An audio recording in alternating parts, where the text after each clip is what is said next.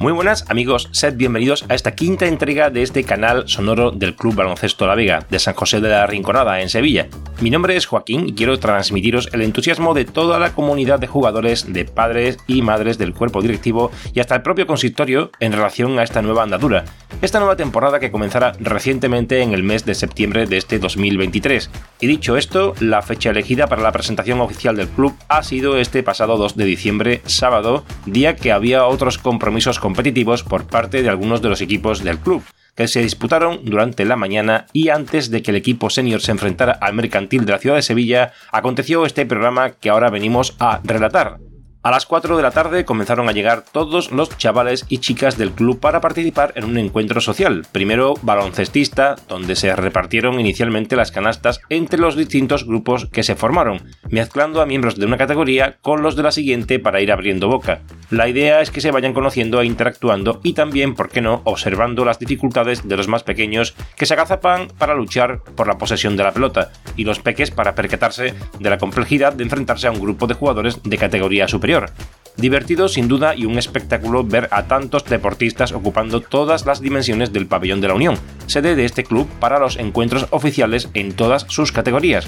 Al mismo tiempo, las mamás y los papás de los jugadores de las categorías inferiores a la senior fueron montando las mesas para una comida a compartir entre todos los miembros. Vimos de todo tipo de alimentos, desde salados y dulces hasta fruta, pasando por canapés y tortillas, bizcochos caseros y bebidas en forma de batidos, zumos y agua.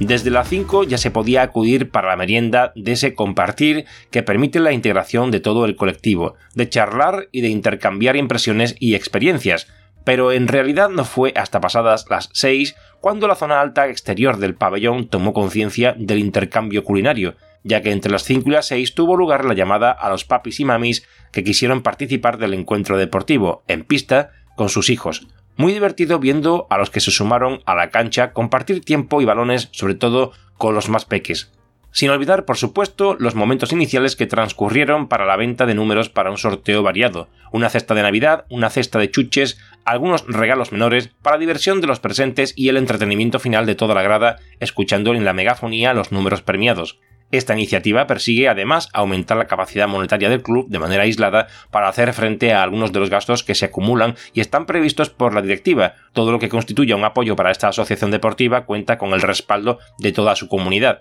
y ahí estamos para permitir que suceda todo aquello que hemos venido haciendo realidad desde la planificación por parte de los integrantes de la organización hasta los padres y los más peques. Pero hay que recuperar el hilo temporal de la programación de este día festivo, este encuentro de la comunidad baloncestista del Club Baloncesto La Vega, y es que a continuación de la comida, o entre medio de ella y antes del sorteo mencionado, se produjeron dos de los hechos más importantes vinculados a esta fecha del 2 de diciembre, las fotos oficiales de cada categoría y la del club en su totalidad,